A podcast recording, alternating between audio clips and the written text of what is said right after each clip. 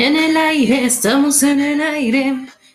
Si hay un concepto que me gustaba, tipo, para jugar con esto de mi primer episodio de Spotify Anchor, es en el aire, estamos en el aire. Como que todo lo que es podcast te recuerda un poco a la radio, ¿no? Y bueno, aquí su servidora como ex locutora recibida, no mentira, como locutora, doblajista, em, boludeadora profesional de acentos y diferentes voces, les vengo a traer este programa, este segmento, este bla, bla, bla, que se llama Mil Datos de Colores. Soy Ariela, eh, creo que es un nombre bastante característico para recordar, no he visto muchas Arielas por acá. Y básicamente lo que yo hago es traerles mil estupideces que no les sirven de nada, pero van a decir y quedarse como, wow, mira los datos que me trae esta piba. Em, siempre ando buscando lo que son los significados de las canciones, datos curiosos, datos interesantes. Lo mejor es que aparte, como dije en mi descripción, tengo una memoria tipo loca. Entonces me acuerdo un montón de datos y voy reteniendo y después los voy compartiendo. Entonces, como que me van quedando, voy acumulando y así directamente llego a poder tener quizás mil datos acumulados y dije, es un buen momento en la pandemia mundial que transitamos para grabar diferentes episodios y ver si a ustedes les gusta tanto como a mí toda esta información que voy acumulando. Em, generalmente para las canciones en inglés soy muy buena, eh, canciones viejitas, internacionales y actuales también. Entonces dije, voy a empezar por ahí y tipo, una de las que me es mi favorita, que la que me hizo arrancar más o menos esta, esta modalidad, este tipo de idea de hacer un podcast, fue la canción Moonlight Shadow, que estaba con un amigo mío que no sabe inglés. Y me dice, che, vos sabés que el otro día tenía ganas de escuchar la canción Moonlight Shadow y hacía rato que, que me sonaba, que la tenía, y se me ocurrió buscar la letra. Digo, ah, sí, la reconozco, es una canción re linda, re tierna. Y me dice, ¿vos buscaste la letra?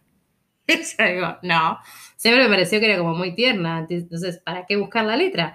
Me dice, búscala, búscala y fíjate.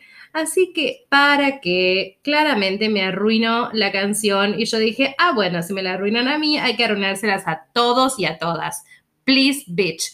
Así que la busqué. Moonlight Shadow quiere decir como luz, como mm, sombra de luz de luna, algo así, ¿no? Ponele de Mike Oldfield, que la canta con Maggie Reilly, ¿no? Igual después puedo ponerlo en la descripción así, para los que no son eh, inglanoparlantes. la canción habla y empieza sobre, eh, la voy a poner un poquito de fondo a ver si se escucha, porque es la primera vez que pruebo con este micrófono de la compu, ¿no? Y tipo, y hashtag humildad.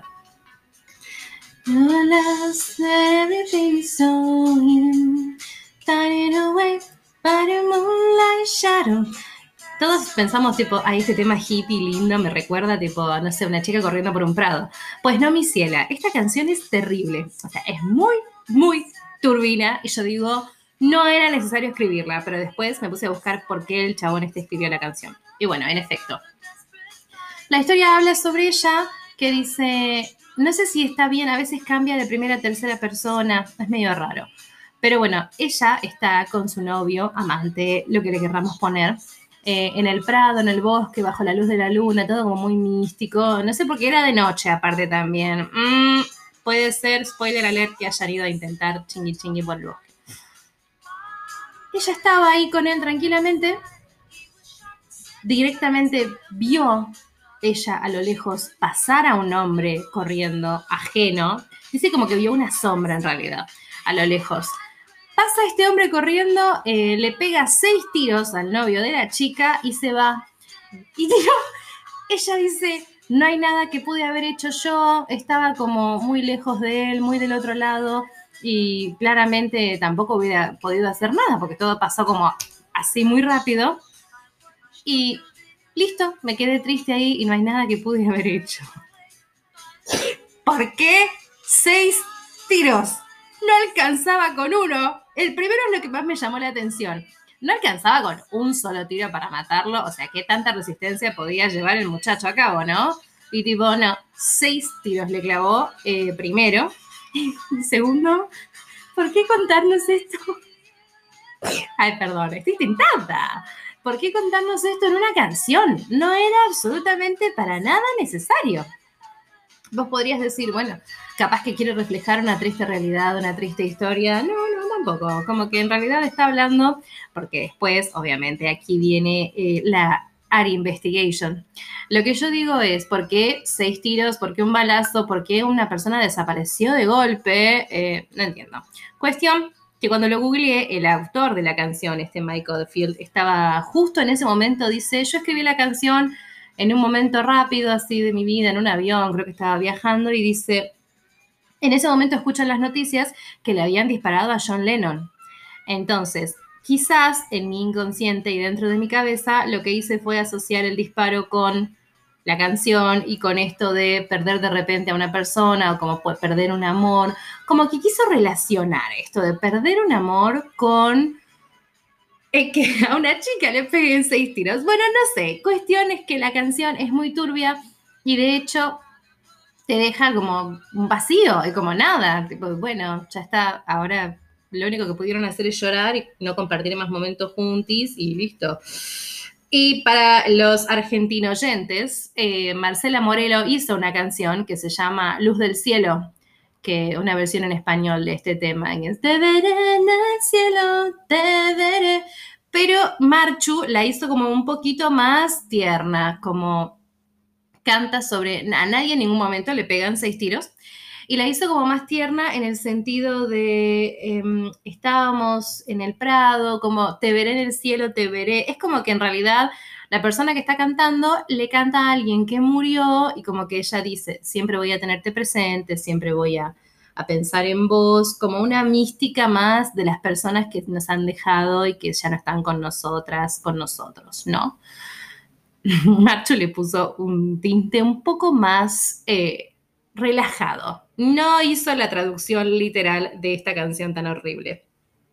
Pero bueno, eh, claramente se las arruiné, eh, que era mi cometido, porque yo me quedé tan en shock como ustedes. Yo no puedo creer que una canción que haya cantado tanto tiempo y dije, ay, bailando por el Prado, en realidad signifique eso.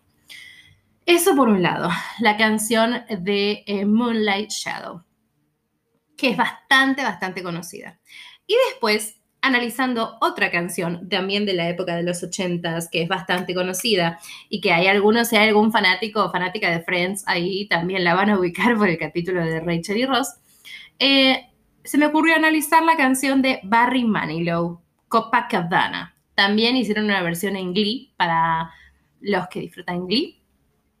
Eh, que es como una, tipo, Barry Manilow es un cantante de, también de estos años 80. Tiene como una onda medio merengue, medio como fiesta, medio como que igualmente el tono de la canción es como que te deja un poco pensando de, che, pero esta canción no me suena tan alegre como aparenta, puede que sea otra cosa. Y en efecto, Barry Manilow nos cuenta la historia de una chica que se llamaba Lola, que era corista. Eh, showgirl, dicen. Una showgirl sería como una bailarina de cancan, no sé, como que no llega al striptease, pero eh, es una chica que anima y entretiene al público, generalmente usando una pollera así larga bailando, pero eh, con una sensualidad innata.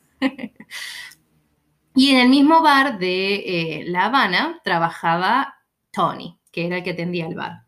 Entonces estaban los dos enamorados, la la la, qué lindo el amor. Em, en un momento determinado, entonces llega un hombre que se llama Rico y no sé, como que aparentemente pintaba mafia, porque tenía un anillo de diamantes, ¿no? Entonces decían, su nombre era Rico, usaba un diamante.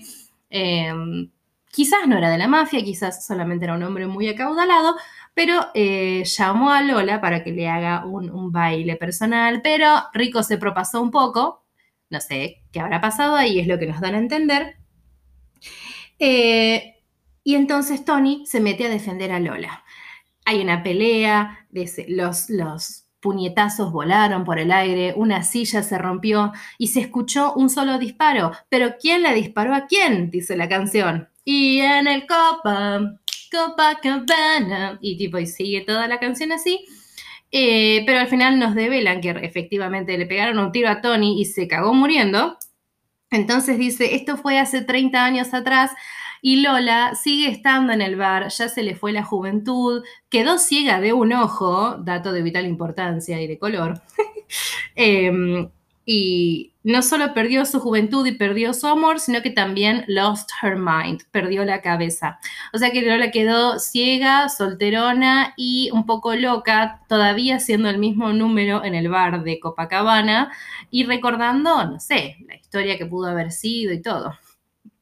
Lo interesante de esta canción es que yo busqué a ver si había algún dato de por qué Barry Manilow escribió una canción tan trágica. Y aparte que vos la bailás por ahí, estás como medio,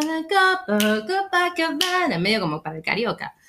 Y no, tampoco, no tiene una razón de haber escrito esta canción. Es como que se juntó con otro chico, otro, eh, no sé si era como que su autor o uno que escribía los mensajes por él, y dijeron, che, hagamos una canción que se llame Copacabana. ¿Hay alguna canción ya escrita con ese nombre?